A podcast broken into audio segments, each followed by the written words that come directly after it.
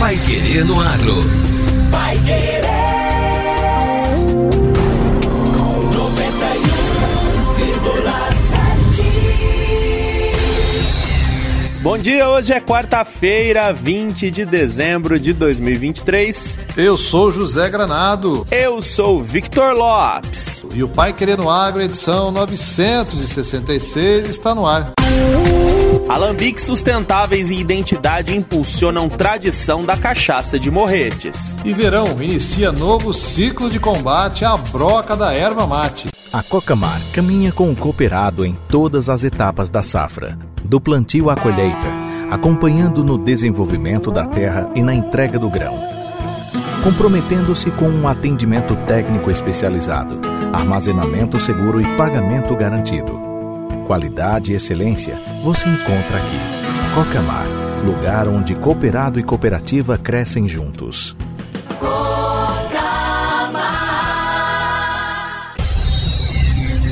Vai Querer no Agro. Vai Querer.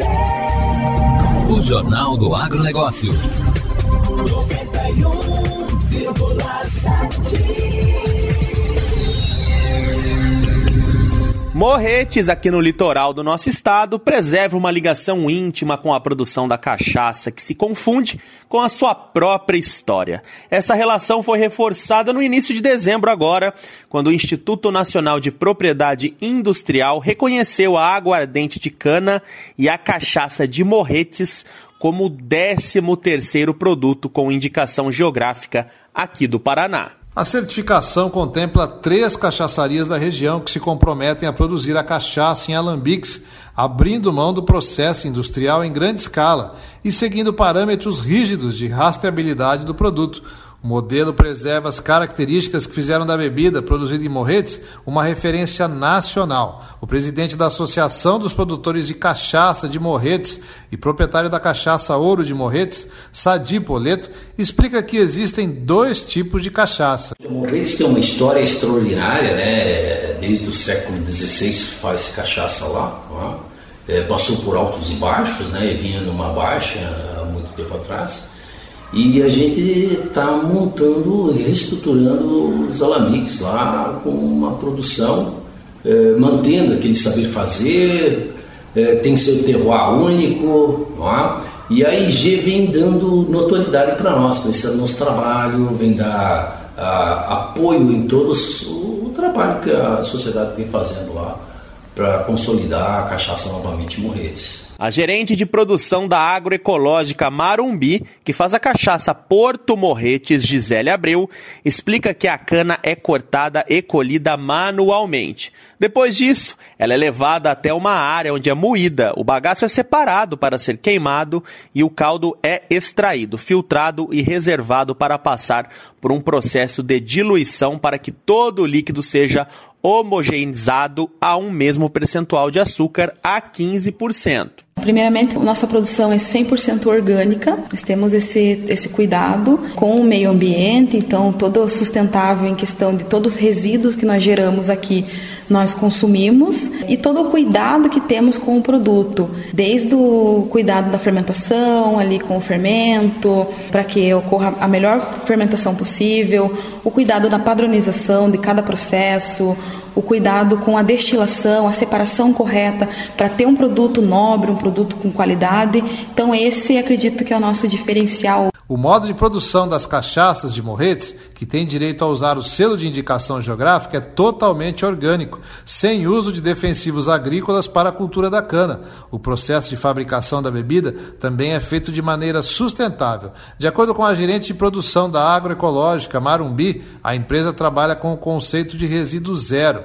O proprietário da cachaça Magia da Serra, José Carlos Posses, explica que é um processo sustentável e que utiliza pouca energia. Meu caso aqui específico, eu não uso energia, meu alambique é 100% em gravidade. Moa a cana aqui e vai acabar na cachaça lá sem usar nenhum motor.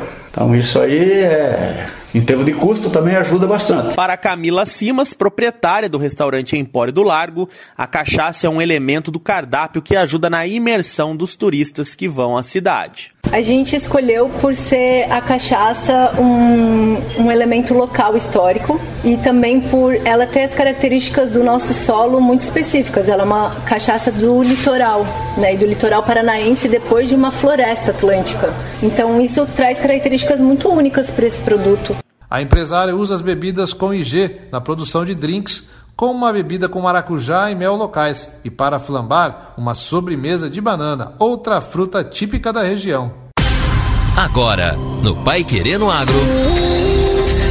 Destaques finais. Verão inicia novo ciclo de combate à broca da erva mate. De novembro a abril é o período de maior incidência de adultos do besouro Edipates betulinus, mais conhecido como a broca da erva mate, uma das principais pragas que atingem os ervais aqui do nosso país. Quando impactadas as lavouras de erva mate, concentradas principalmente na região sul do país, são danificadas pelas larvas do besouro, podendo acarretar em uma queda de produção.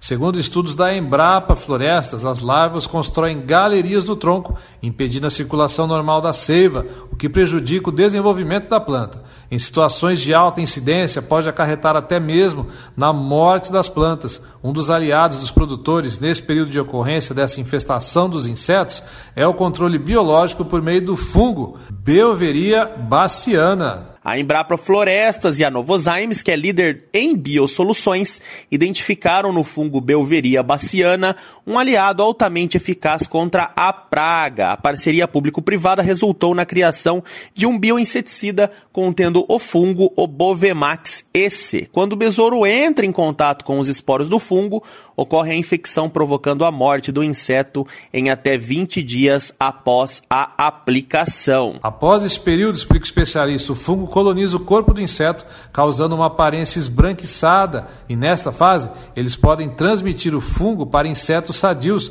incrementando ainda o controle da praga. O bioinseticida, completa Bonafé, tem um índice de controle de 70% dos besouros. A pesquisadora da Embrapa Floresta, Suzete do Rocio Chiarello Penteado, explica que para atingir esse percentual, cuidados são necessários. A aplicação tem um período certo para ocorrer, explica ela. Ela deve ser feita em novembro, em fevereiro e em nenhum outro mês. Estas são épocas que a broca está mais suscetível ao contato com o bioinseticida e é quando o fungo é efetivo no combate. Além disso, a pesquisadora recomenda que a aplicação seja feita no caule da planta e no solo ao seu redor, que são os locais por onde os insetos caminham, favorecendo a contaminação da praga. Aplicar em outras épocas em toda a planta é desperdício de recursos e de tempo, é o que alerta a pesquisadora. Outro ponto importante é que somente o Bovemax tem registro no Ministério da Agricultura e Pecuária, justamente por sua formulação correta. Muitos produtores utilizam outros produtos, inclusive com outras formulações de belveria, mas não são efetivos. Também é desperdício de recurso e tempo, além de estarem agindo em desacordo com a legislação, explica a pesquisadora. A erva mate é uma das principais fontes aí de renda de pequenos produtores aqui no sul do Brasil e tem, é muito forte aqui no estado. De acordo com dados do IBGE, em 2022 o Brasil produziu cerca de 442 mil toneladas de erva mate. E o Pai Querendo Agro dessa quarta-feira fica por aqui. Continue com a gente ao longo da programação para acompanhar os nossos boletins com mais notícias do agro. Obrigado por sua companhia. Amanhã a gente está de volta. Continue com a gente aqui na 91,7 e até lá. Você ouviu Pai Querendo Agro. Pai Querer. O Jornal do Agronegócio. Contato com o Pai Querendo Agro pelo WhatsApp 999941110 ou por e-mail agro@paiquerer.com.br.